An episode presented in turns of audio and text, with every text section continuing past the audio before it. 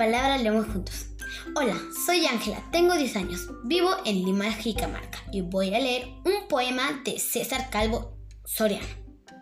Del girasol. Voy a contar la historia de un girasol que girar nunca pudo hacia el amor. Gira amor, gira luna, gira canción, gira canción de cuna, mi corazón. Duérmete mi niño dentro de una flor. Voy a contar la historia de un girasol.